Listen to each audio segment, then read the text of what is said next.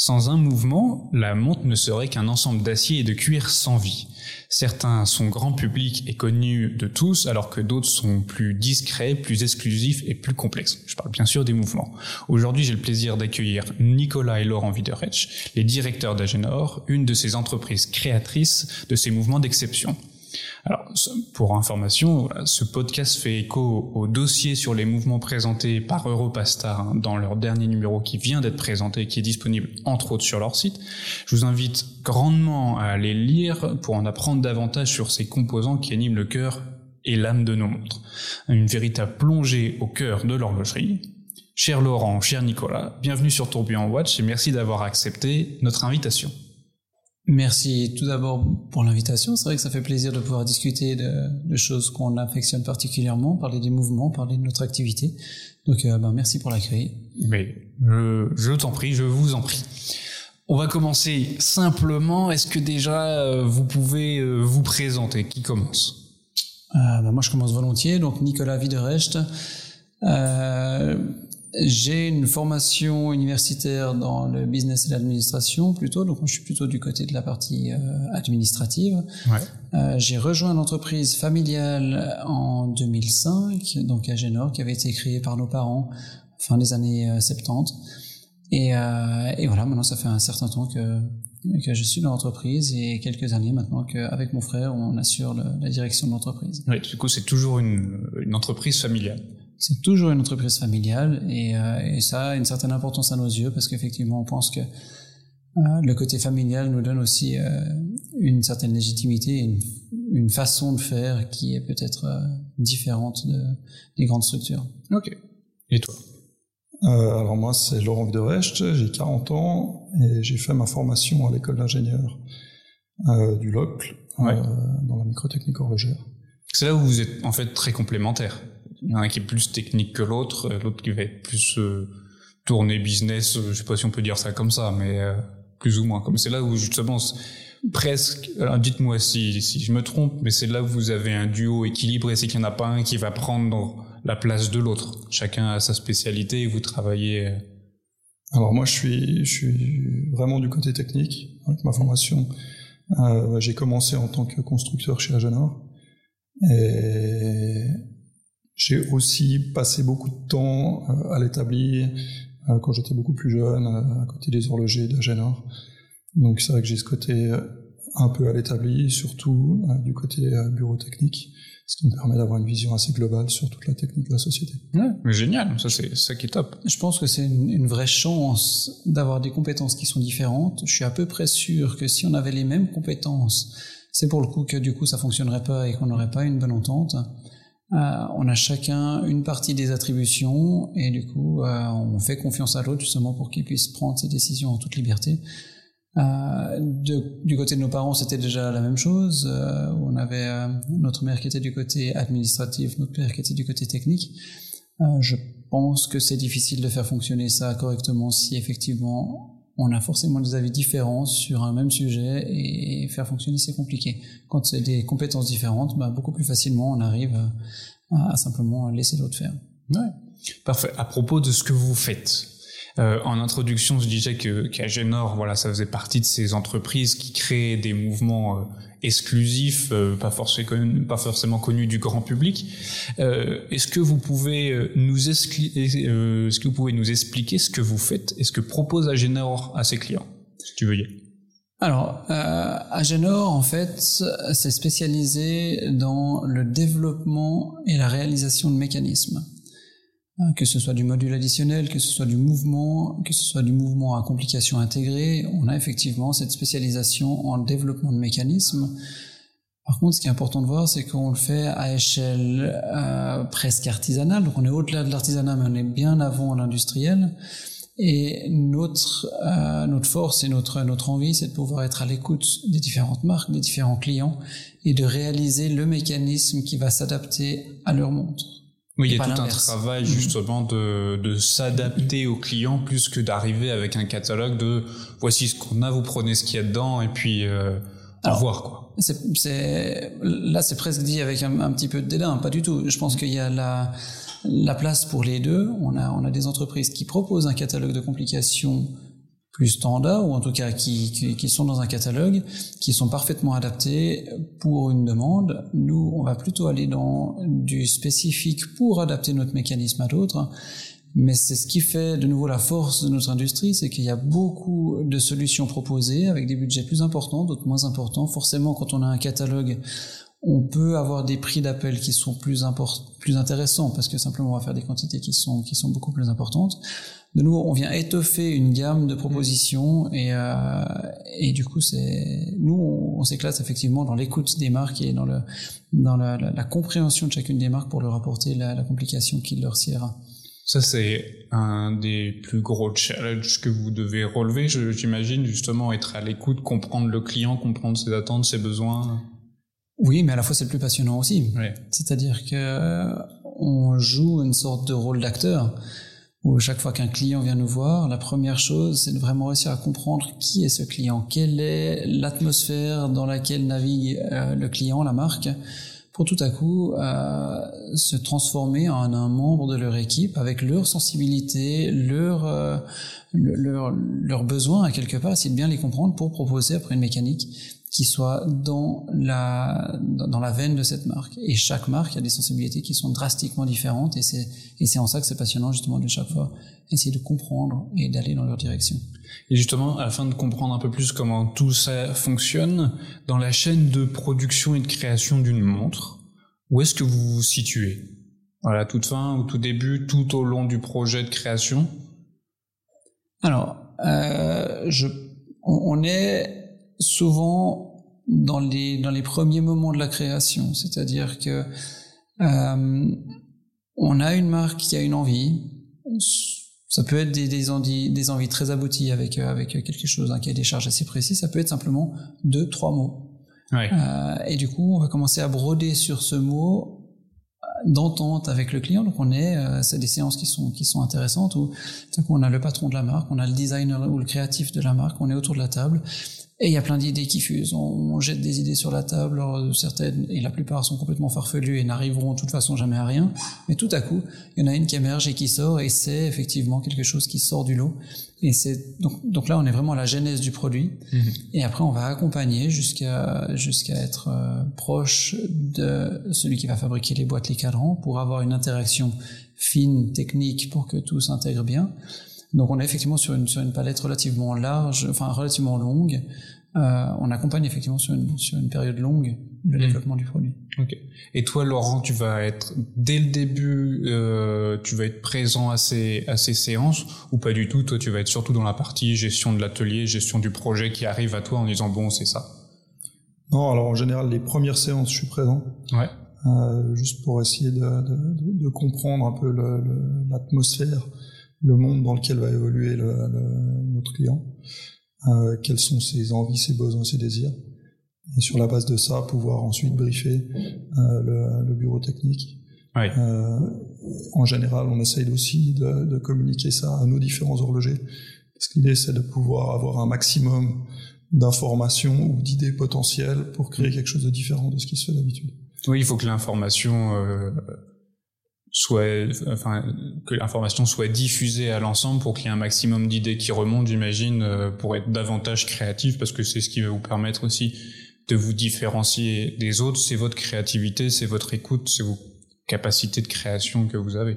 En, général, si on, a envie de se battre euh, avec des plus grands, des plus gros, des plus forts que nous, euh, aller sur dans le monde de l'amélioration de ce qui existe déjà, que ce soit en termes industriels ou que ce soit en termes de, de, de qualité de réglage, par exemple, euh, ça va être quelque chose d'extrêmement complexe. Euh, par contre, ce qui nous permet de nous différencier, c'est d'aller dans des, dans des domaines qui n'ont pas encore forcément été explorés, ou en tout cas, on écoute euh, notre client pour aller au plus proche de ses besoins, hmm. de ses besoins réels. Ok.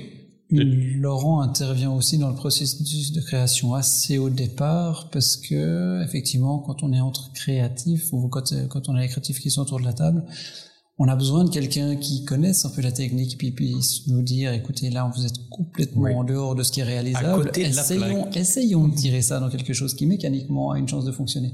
Ouais. donc il y a cette il y a cette, cette interaction où on a besoin d'un savoir technique qui va nous dire bah là il faut quand même qu'on fasse une adaptation qu'on qu'on tire un peu le projet vers euh, dans, sur un certain bord pour qu'on ait quelque chose qui soit quand même à la fin réalisable et de nouveau, il y, y a, une chose qui est importante pour nous, c'est d'essayer de viser le plus de simplicité mécanique mm-hmm. pour obtenir le résultat.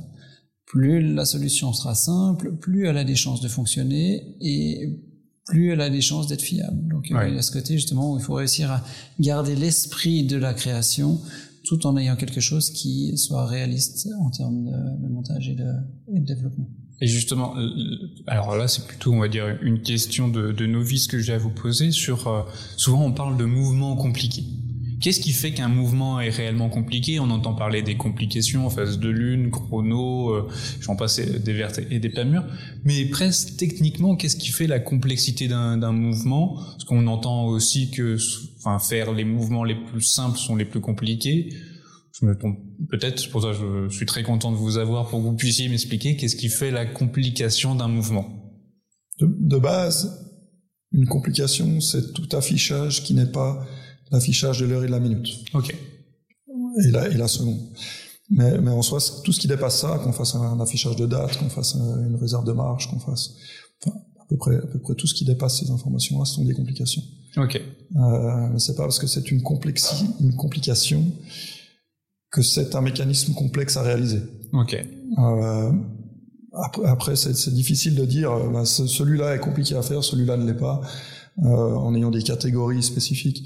Euh, il y a des, des, des, complications qui sont complexes euh, et historiques. Typiquement, euh, on va prendre le tourbillon, le quantum perpétuel, historiquement extrêmement compliqué à réaliser parce qu'il y a beaucoup d'équipes de ressort extrême, une précision assez extrême dans le cas du tourbillon.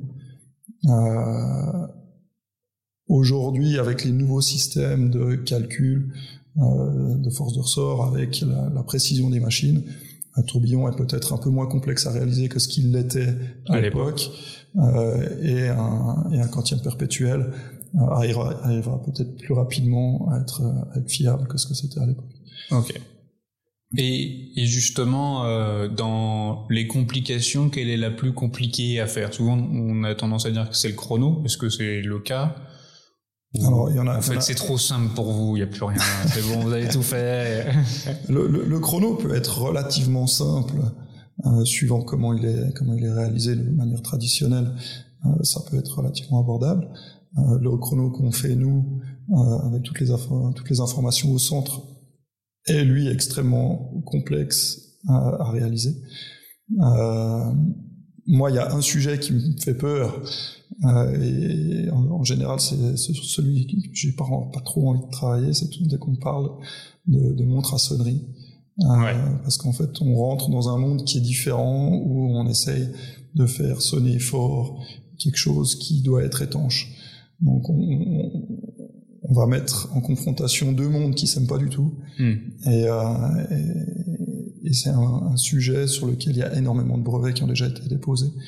La marge de manœuvre est extrêmement fine. Ouais. Euh, et pour avoir un résultat qui soit bon, euh, je pense que les, les, le nombre d'années de développement est très important. D'accord. Ok.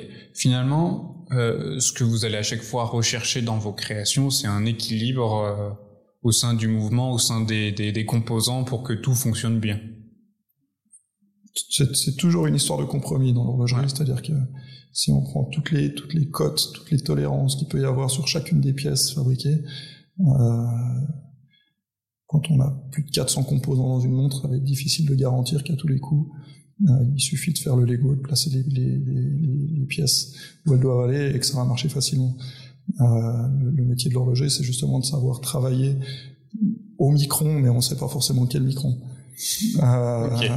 Il faut être très précis, mais il faut aussi pouvoir s'adapter à la situation actuelle. C'est ça que je trouve assez fou, euh, et c'est ce qui explique à la fois, on va dire, la beauté de vos créations, mais aussi la beauté de votre travail. C'est euh, il n'y a pas vraiment de standardisation dans le sens, on va dire, industriel avec les horlogers, quand on peut, si on a la chance de venir dans, vos bureaux ou de, voir euh, vos créations, il y a vraiment voilà, l'horloger qui doit s'adapter au mouvement, aux contraintes qu'il y a et faire en sorte que tout fonctionne bien pour qu'on ait quelque chose d'harmonieux qui réponde en plus après euh, euh, aux besoins du client. Rendre quelque chose d'industriel quand on a des quantités produites, hein, les clients qui nous commandent les plus grandes quantités de mécanismes, on va parler de 1000 pièces par année, hmm. euh, ça, ça devient, enfin c'est pas possible d'industrialiser comme le ferait euh, un Rolex par exemple, où justement ils ont des lots qui sont suffisamment grands et importants pour pouvoir justement commencer à avoir des outillages extrêmement spécifiques, euh, travailler avec des technologies qui seront peut-être beaucoup plus régulières. Euh, donc là, on peut parler d'industrialisation, mais simplement parce que les lots sont suffisants euh, dans, dans, le, dans le monde dans lequel nous on évolue, avec des quantités de mécanismes produites qui vont pour, par référence de 50 par année à 1000 par année, euh, l'industrialisation coûte plus cher que le fait de, de, de faire des modifications manuelles euh, euh, sur certaines pièces. Mais même, je pense, c'est ce qui rajoute une part d'âme au produit. Le fait d'avoir justement cette main qui est venue modifier, adapter un, un, objet tel que la montre, bah, cette main donne ou procure davantage d'âme à un produit qui est simplement industrialisé ça, c'est d'un point de vue totalement personnel. Je suis assez, je suis assez d'accord avec ce point de vue-là, et c'est nous un de, nos, un de, nos, points principaux euh, quand on vient travailler, c'est de se faire plaisir au travail. Euh, le plaisir au travail vient du respect de ce qu'on fait et du respect de l'horlogerie. Et pour moi, l'horlogerie euh, qui me fait plaisir, c'est une horlogerie pardon, traditionnelle, ouais. Où l'horloger est au cœur de ce qu'il fait euh, du mouvement qu'il est en train de réaliser. Et du coup, pour moi, il y a un supplément d'âme qui va arriver avec ce qu'on... Euh, et, et c'est ça qui a un intérêt euh, pour le client, pour le client final. C'est aussi ce qui nous permet d'avoir des horlogers de qualité, de très bons horlogers qui viennent chez nous parce qu'ils vont faire leur métier. Ouais. en ayant justement ce, ce, cette compréhension de chacune des pièces, en ayant l'œil ouvert à chaque fois qu'il va chasser une pierre pour savoir si c'est un peu dur, si c'est un peu trop souple. Euh, des horlogers qui ont pu avoir tendance à s'ennuyer euh, quand on les utilisait plus comme des, des machines vivantes, mmh. à faire la même chose pendant plusieurs mois d'affilée. Euh, alors que là, la tâche chez nous va changer euh, plusieurs fois dans la même journée. Ouais. Il y a, y a une chose que j'ai trouvé assez impressionnante euh, en allant sur votre site, qui est très bien fait, félicitations c'est qu'en 25 ans d'existence, vous avez déposé pas moins de 200 brevets. En bref, vous n'avez pas chômé. euh, et quand j'ai vu ce, ce, ce montant-là, ce chiffre-là, je me suis dit, tiens, l'horlogerie, elle existe depuis quand même quelques années, un peu plus que 25 ans. On a l'impression que... Et là, avec 200 brevets, euh, il reste encore des choses à améliorer euh, ou à découvrir dans les mouvements pour en déposer autant ou c'est bon, vous avez tout ratissé euh... Alors, on, a déposé de l'ordre de 200 brevets. Euh, quand on regarde les autres acteurs de l'industrie horlogère déposent aussi énormément de brevets. On est d'ailleurs dans une phase où il me semble qu'il y a plus de brevets qui se déposent aussi qu'à qu une certaine période. Maintenant, une montre, ça a un certain volume, c'est euh, généralement plutôt rond, on a plutôt des aiguilles qu'on a tourner en rond, mais ça fait des centaines d'années que chaque année, il y a des nouveautés, des nouvelles créations, des nouvelles choses qui arrivent sur le marché. Et chaque fois, on a l'impression d'être arrivé au bout et d'avoir, trouvé la dernière complication qui manquait. Et force est de constater que non, il y a encore un, pouvoir de développement et d'idées et d'envie qui est, colossal. Euh, et il y a encore beaucoup à faire. Il y a beaucoup à imaginer, beaucoup à, à inventer. Euh, et c'est là que c'est là qu'est l'intérêt justement d'après de voir des montres qui sont intéressantes qui sortent. Ouais, et c'est là aussi où c'est presque rassurant, je sais pas si c'est le terme, mais de, de voir qu'il y a autant de créativité, il y a encore beaucoup de choses à faire. Sinon, on aurait l'impression de tourner toujours en rond, et puis à un moment donné, euh, bah, il n'y a plus euh, la passion, il n'y a plus rien, autant faire autre chose, autant devenir berger, puis euh, ce sera plus sympa euh, que, que faire toujours la même chose. Mais c'est, c'est ça qui est impressionnant de voir, euh, enfin, ce chiffre-là est symbolique, effectivement, il y a d'autres acteurs qui en déposent peut-être plus en ce moment, hein. il y a, a peut-être un peu une course à ça, de voir que il y a des gens, il y a toujours des gens créatifs et vous en faites partie. Il y a des gens qui, qui ont des volontés de, de faire des nouveaux, des projets innovants. Et euh, pour ça, il faut euh, justement avoir ce regard, ce, avoir ce toucher avec le produit, euh, du coup avoir des équipes compétentes et, et être à l'écoute du, du, client pour savoir ce qu'il recherche, mettre des mots dessus si c'est pas complètement abouti. Ça, ça fait partie de votre travail. Il y a effectivement, euh, je pense qu'aussi les, les thèmes de recherche évoluent avec le temps. On a mhm. eu toute une période où la recherche était d'obtenir la plus grande précision possible. On avait besoin pour naviguer, on avait besoin pour se déplacer, on avait besoin d'avoir effectivement des indicateurs de temps qui soient aussi précis que possible. Maintenant, dans l'horlogerie mécanique, on se rend compte qu'en termes de précision, il y a d'autres technologies qui nous donnent des précisions qui sont nettement supérieures. On parle d'horloge atomique, on parle de différentes choses.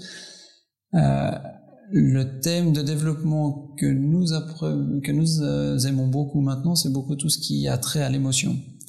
On va essayer de créer de la mécanique, créer des produits qui provoquent une émotion à celui qui va regarder la montre, à celui qui va euh, toucher, utiliser la montre, parce qu'effectivement, la montre va raconter une histoire, la montre va interpréter le temps d'une manière euh, atypique, va mettre en exergue une phase de la vie ou euh, ou un événement. Ouais. Et c'est et c'est là-dedans qu'en tout cas nous on aime beaucoup créer et là il y a encore énormément à faire. Euh, donc, donc aller chercher ce qui fait de l'importance pour, pour certaines personnes et justement l'interpréter, le, le traduire en montre. Ouais. Ça peut être ça, ou alors de travailler sur des cultures. Essayer de s'imprégner de différentes cultures et de, et de réaliser quelque chose qui aura une, qui aura un impact émotionnel sur euh, une personne qui est sensible à une certaine culture. Et c'est là où euh, ce que je vais essayer de, de, de souligner, c'est justement montrer que votre travail, on pourrait dire qu'il va être très euh, cantonné à simplement l'horlogerie, mais comme tu viens de nous l'expliquer, euh, bah, aller s'intéresser à d'autres cultures, c'est s'ouvrir à d'autres horizons, à d'autres personnes, mais peut-être aussi à d'autres industries qui, qui vont être intéressantes dans d'autres développements. Et c'est finalement votre travail, c'est de regarder, alors certes votre atelier et ce que vous faites, mais de regarder autour de vous pour s'inspirer et voir après parce que vous pourriez même proposer à des clients en disant mais on a vu ça, ça serait peut-être intéressant avec un projet qu'on a déjà fait et tout quoi. Mais on a, on a, on a plusieurs sources en soi. Il y, a, il y a, tout ce qui va venir de notre côté, toutes les idées qu'on peut avoir. Euh, c'est vrai qu'une des grandes spécialités de la Génoire, euh, depuis les origines, euh, ça a été ce qui était les quantièmes perpétuels. Mm-hmm. Donc maintenant, bah, on a été sur les quantièmes euh, des différentes cultures, que, que, ce soit le calendrier chinois par exemple, les calendriers solaires, lunisolaires. ça, ça peut être une des sources donc, qui, vient, qui vient depuis notre côté. Et ensuite, on aura toutes les sources qui viennent des clients. Donc une idée qui vient du client est à, est à ce client en, particulier, mais la manière de réaliser cette idée-là euh, va peut-être nous permettre de trouver certaines clés mécaniques euh, qu'on pourra réutiliser ensuite euh, pour réaliser une autre idée d'un autre client. Mm-hmm. Et c'est en fait cette, euh, cette, euh, cette boîte à malice ou cette, cette boîte à outils qu'on va se créer au fil du temps qui devient la force d'Agenor euh, pour rester créatif et pouvoir continuer à créer des, des nouvelles choses. Donc c'est important, on parle de clés mécaniques qu'on va trouver pour atteindre un but recherché par rapport à une idée d'un client. Euh, cette clé mécanique va pouvoir être réutilisée dans la prochaine construction qu'on fera pour un résultat qui n'aura juste rien à voir. Ouais. Par contre, le système, l'astuce mécanique, elle pourra être réutilisée pour effectivement apporter cette, euh, cette, euh, cette différenciation. Génial. Maintenant, euh, non, ce que je voulais en venir du coup. Euh, Même quand on regarde, moi j'invite les gens à aller sur votre site pour voir justement les exemples concrets que vous avez cités. Sur justement, à une époque c'était la précision, et maintenant on arrive sur l'émotion et sur les mondes que vous nous avez, enfin qu'on a pu voir, qui sont présentés sur votre site. Effectivement, on arrive sur de l'émotion et la technique vient servir. euh, Enfin, la technique aura du coup plusieurs chapeaux ou plusieurs faces de. Bah, on l'a telle innovation qu'on a trouvée, on pouvait l'utiliser sur tel projet, mais sur tel autre et sur tel autre et sur tel autre, et on n'est plus bridé à qu'une fonction euh, juste atteindre la précision. C'est euh, on peut jouer avec et même avoir d'autres idées, dire on l'avait utilisé pour ça et pourquoi pas on l'utiliserait pas pour ça et pour ça et tout ça.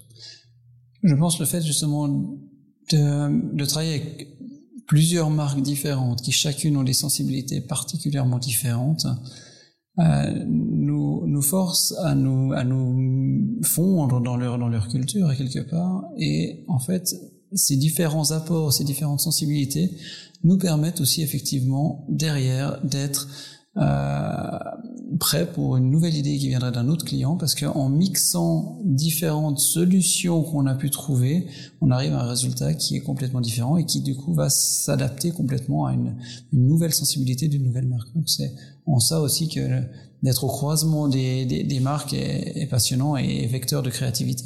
Tout à fait. Nicolas, quelle est ta, ta complication préférée? Hmm.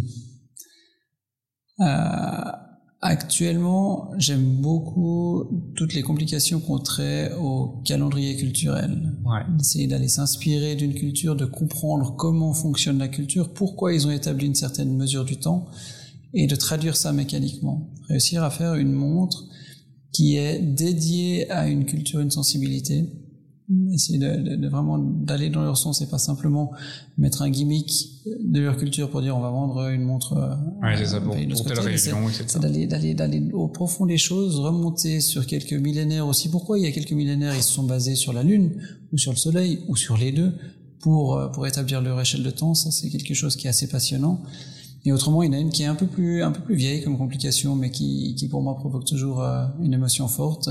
C'était le temps suspendu qu'on avait fait avec Hermès, où tout Ouais. à coup, mécaniquement, on a, l'impr- on a la possibilité tout à coup de se sortir du temps, de s'offrir une parenthèse, ou, ou voire d'offrir son temps à quelqu'un. On continue à avoir notre objet qui, qui a de la valeur pour nous au poignet, mais il, il perd la notion du temps. Et là, du coup, on peut se consacrer pleinement à, au moment présent. Et, et là, on est tout à fait dans cette optique de on a une montre qui est précise, certes, mais ça devient, ça devient un préacquis, un prérequis quelque part. Mais surtout, on va pouvoir exprimer cette, euh, cette émotion et on va pouvoir en parler aussi avec, avec les personnes qui sont autour de nous. On dit, bah, regarde, Ouais. ma montre permet de, et je trouve tellement important de pouvoir me consacrer pleinement à toi. Ou, enfin bref, cette, cette, cette atmosphère, cette émotion particulière qui se dégage de cette montre, pour moi, reste, euh, reste euh, une des pièces marquantes de, de celles qui ont été réalisées. Et toi, Laurent? Moi, en général, ma, ma complication préférée, c'est celle sur laquelle je suis en train de travailler. C'est celle qu'on est en train de mettre au point euh, jusqu'à ce que la suivante arrive. C'est parfait. Donc, euh, donc ça me permet de parce qu'il y y a tout ce côté euh, challenge. Donc c'est vrai que je suis vraiment du côté technique. Aller, aller réussir à faire fonctionner quelque chose, aller à atteindre le but pour transmettre l'émotion que le client cherche. C'est c'est ça qui me c'est ça qui me fait qui me fait vivre. Mais autrement d'un point de vue d'un point de vue plus technique, dès que dès qu'une un, mécan, un mécanisme est basé sur quelque chose de rétrograde. En fait, le rétrograde dans son intégralité me passionne parce qu'il se voit pas forcément sur le cadran. Euh, typiquement, euh, notre chrono central n'a que des aiguilles qui tournent en rond.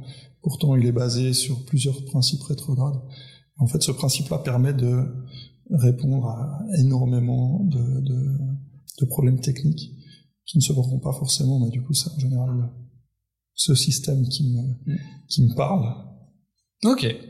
J'ai quelques questions pour toi, Nicolas, afin de comprendre un peu aussi même l'équilibre qu'il y a au sein d'A- d'Agenor et la, euh, oui, l'équilibre qu'il qu'il y a euh, au sein de l'entreprise et comment vous travaillez et qu'est-ce que vous faites chacun.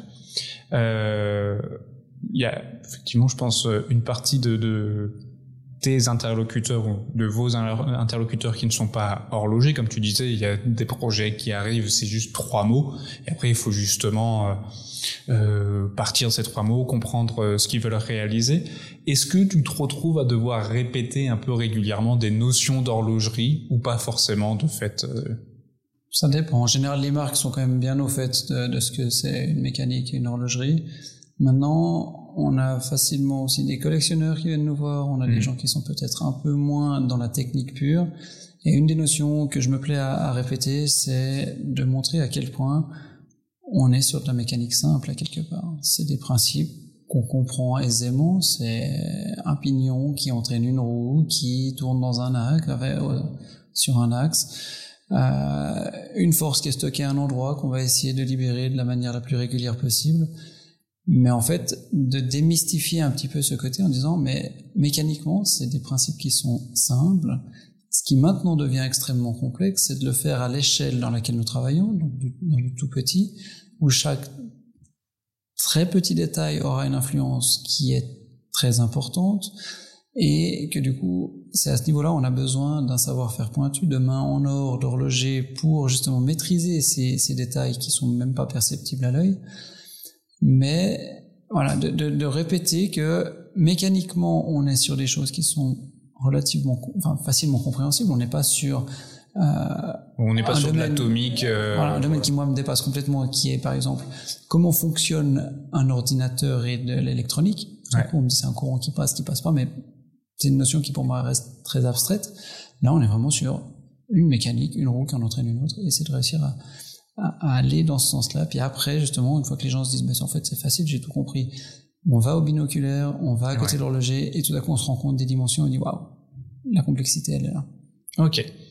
Euh, une autre partie de ton travail, c'est justement de enfin, la gestion des projets et des clients.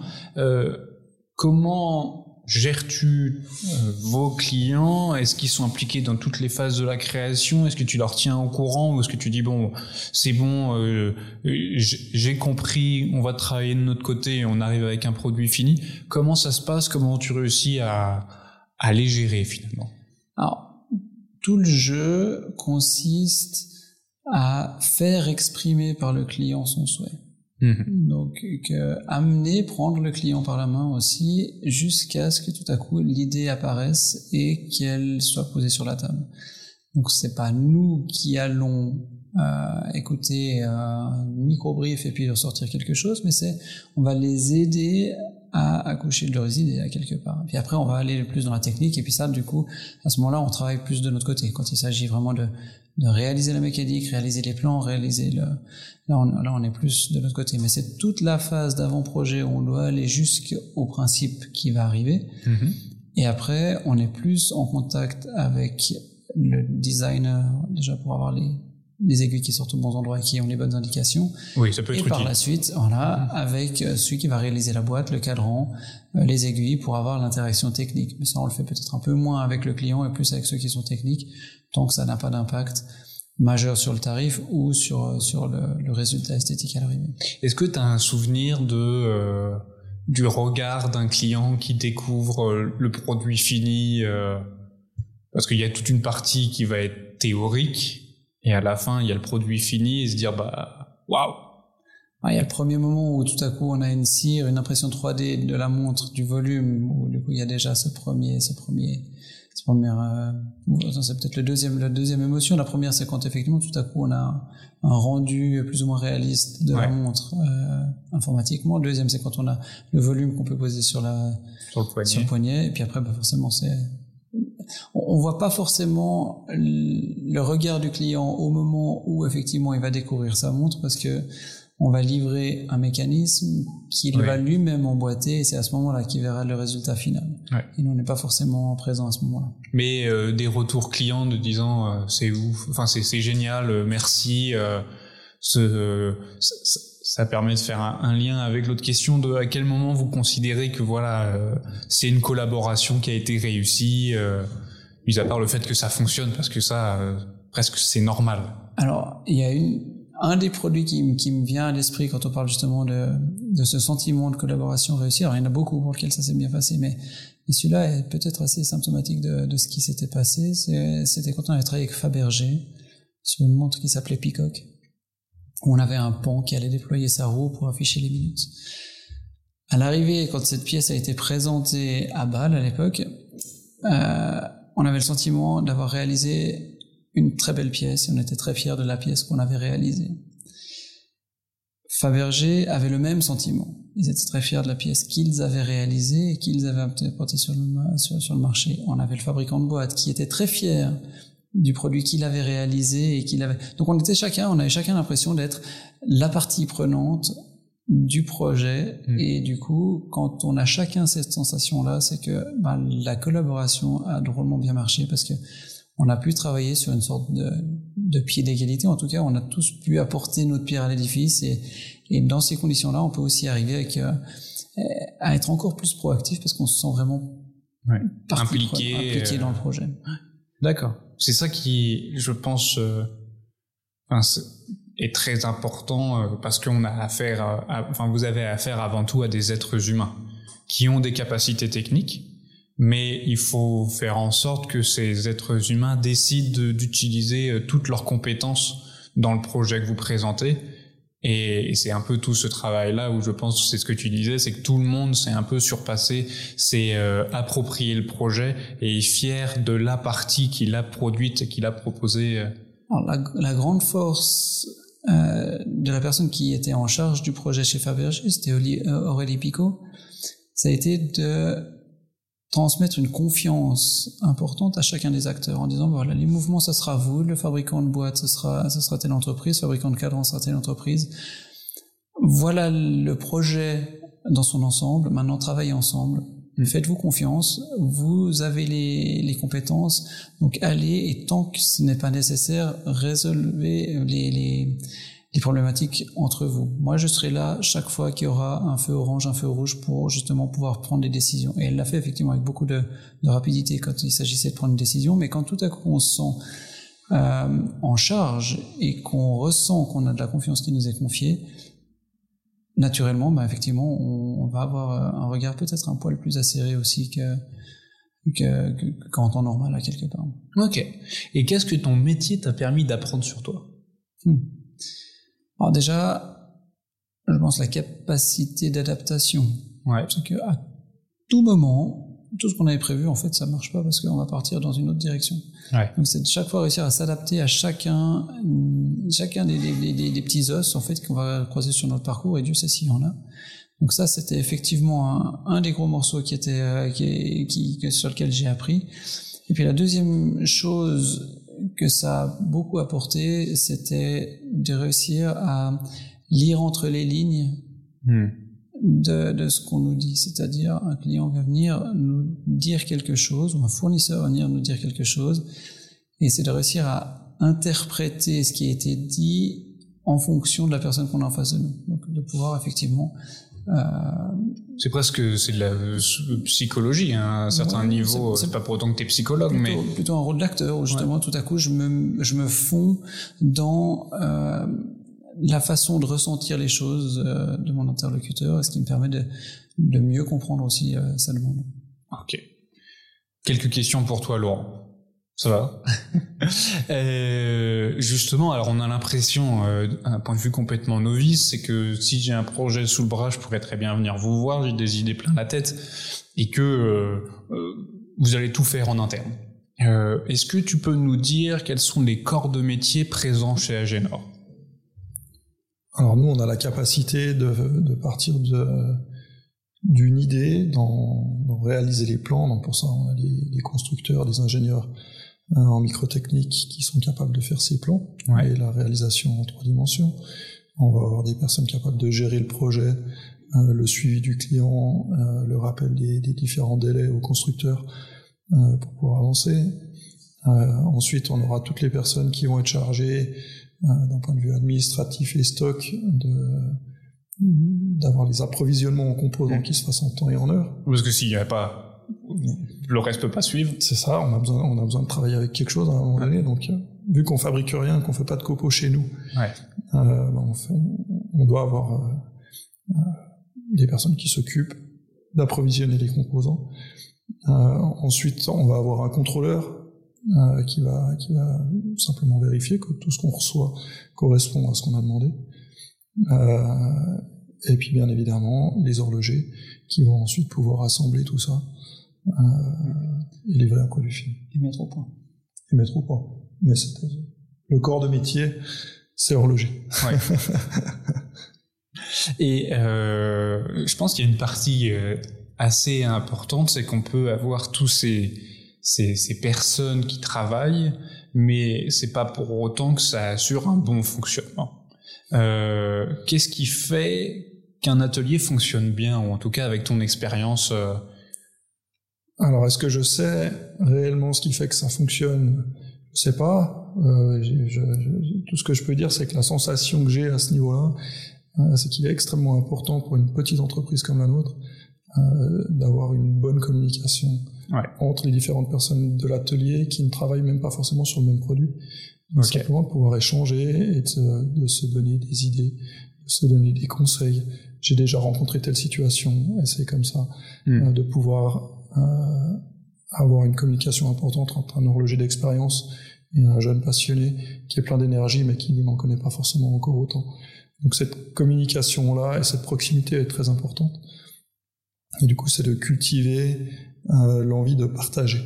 Ok. Euh, Très important. si, si on revient il y a, peut-être une quinzaine d'années en arrière, l'horloger qui avait sa technique et son outil n'allait surtout pas trop la transmettre euh, parce que c'était sa pépite et que c'était ça qui lui permettait de se différencier des autres. Ouais. Euh, on sent que c'est une philosophie qui change énormément actuellement, où euh, le- la volonté de travailler ensemble et en équipe se fait ressentir chez les horlogers aussi. Et fort de cette expérience qui, je pense, va continuer à grandir, qu'est-ce que ton métier t'a permis d'apprendre sur toi? Alors j'ai cru pendant longtemps que j'étais uniquement euh, technicien ou euh, vraiment dans la mécanique. Ouais. Euh, ce que j'ai pu comprendre, c'est que c- c'est que j'ai une capacité peut-être à être polyvalent. C'est-à-dire Ouais. que je vais en général pas être aussi pointu que tous les spécialistes. Par contre, j'ai vision qui me permet autant de comprendre ce qui va se passer au, au niveau de l'administration qu'au niveau du stock, qu'au niveau du contrôle, qu'au niveau des horlogers, qu'au niveau du bureau technique. Donc, peut-être d'aider à aiguiller chacune des, spécialités Oui, sans pour autant être spécialiste dans tout. c'est ça, sans- tout, tout en ayant besoin de pouvoir faire confiance aux spécialistes. Oui. Donc j'ai besoin d'eux, mais ils ont aussi besoin que je puisse les aider à faire le lien entre eux et les autres. C'est ça qui est, euh, enfin, ce que je trouve assez faux, euh, et c'est peut-être quelque chose qu'on va peut-être retrouver que dans des entreprises familiales, j'en sais rien, mais c'est justement cette capacité de communication, de dialogue et de réussir à faire confiance aux gens.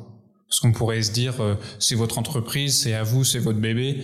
Euh, ce côté un peu très protecteur, mais alors qu'en fait, il faut justement presque lâcher prise pour laisser les gens faire et parce qu'ils sont compétents et, et avoir cette capacité à justement, comme tu disais, à prendre de la hauteur, à faire à être plus un- ce qu'on pourrait appeler un manager, mais savoir ce dont, enfin, connaître les sujets sans pour autant être complètement expert, faire en sorte que ça communique bien et que l'horloger qui à une époque, euh, bah, justement, gardait ses sujets, euh, ses, ses- ses secrets que pour lui, bah, réussir à créer euh, cette, cette ambiance de, bah, on discute tous ensemble, sans pour autant que ça soit des réunions chiantes de, bon alors Roger, qu'est-ce que t'as fait, qu'est-ce que t'as appris, j'ai ça, ça, ça, ça.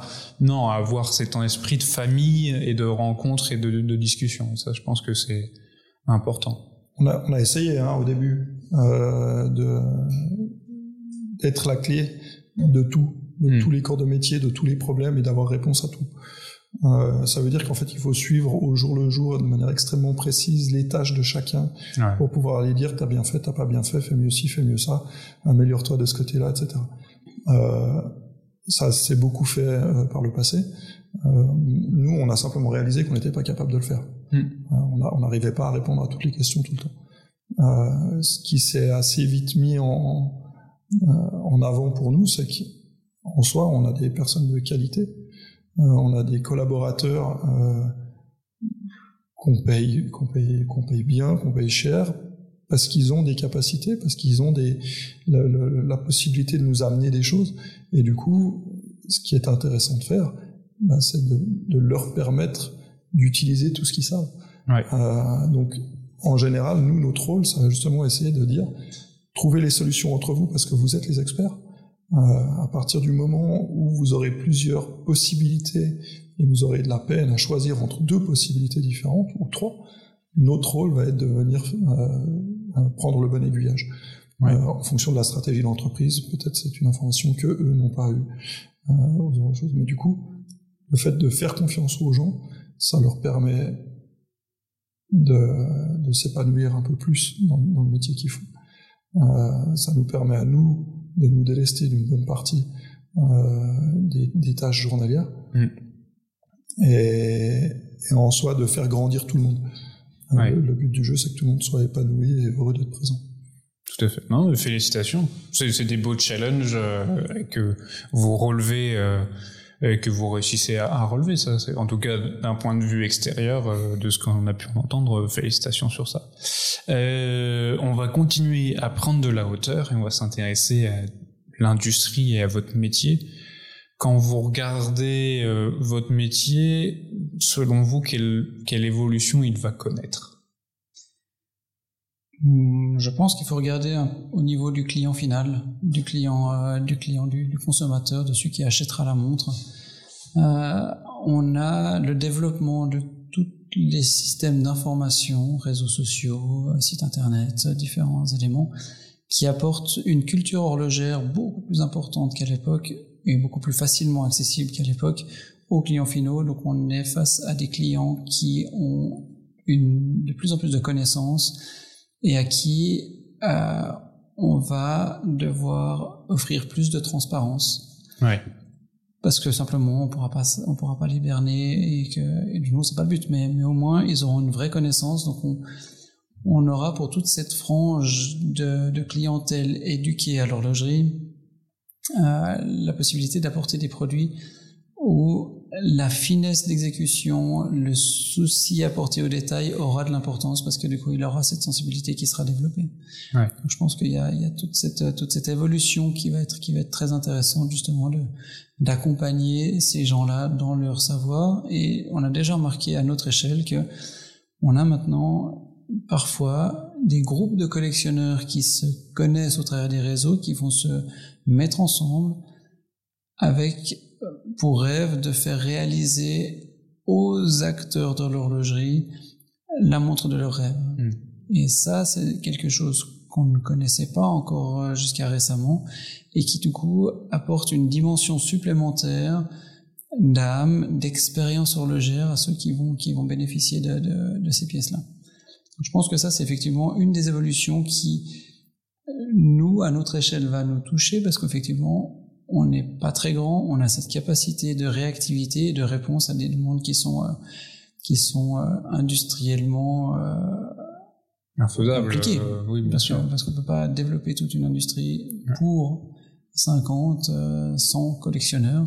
Effectivement, c'est intéressant d'avoir des, des groupes de petite taille, d'une cinquantaine de personnes, parce qu'ils arrivent encore à, se mettre en commun, à communiquer et à élaborer leurs produits ensemble. Il serait quelques milliers que ça serait un brouhaha plus compliqué à, mettre en œuvre et on aura peut-être des montres qui seraient aussi plus fades à la sortie. Oui, et c'est, je pense que euh, cette évolution en termes de client final qui, euh, à une époque, c'était uniquement que des marques et maintenant il y a des marques et des groupes euh, qui, qui, viennent vous voir, c'est un nouveau vivier de justement de découverte de nouvelles personnes, de nouveaux horizons, de nouvelles cultures avec lequel vous avez un contact direct. Euh.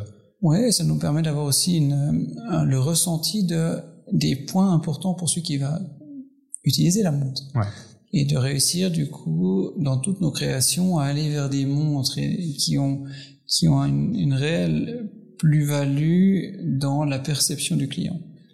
De comprendre ce qui lui provoque cette fameuse émotion, ce qui lui provoque cet intérêt pour la montre, et peut-être moins faire une montre qui va faire plaisir à l'horloger, parce que c'est la beauté du geste de l'horloger, qui n'aura peut-être pas d'impact sur le, le, ressenti du client final. Par contre, de mettre quelque chose en place de plus important sur ce pourquoi il aura une vraie, euh, une, une vraie euh, plus-value. À propos d'éducation, j'ai une dernière question pour vous. Est-ce que vous avez en tête euh, un ouvrage, une plateforme euh, à conseiller pour en apprendre davantage sur les mouvements? Un appel, c'est pas grave.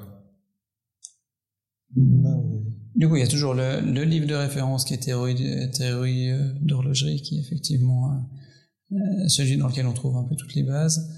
Maintenant, il commence à y avoir des sites internet qui émergent avec des passionnés qui tout à coup vont vulgariser beaucoup de notions Mhm. horlogères, euh, notamment un site internet où quelqu'un s'est amusé à, à faire une micro-simulation d'un balancier. Et de, on, on peut jouer avec la dimension du balancier, on voit l'impact que ça a sur l'inertie et sur, sur, sur ce qui se passe mécaniquement. Et euh, malheureusement, j'ai j'ai pas le, le nom de ce site-là, mais je l'ai vu récemment, il faudrait que je me renseigne de nouveau. Mais, euh, mais il va y avoir de plus en plus de- d'espèces de, didacticiels sur Ouais. Internet qui permettent justement de, de comprendre ces principes mécaniques. Super.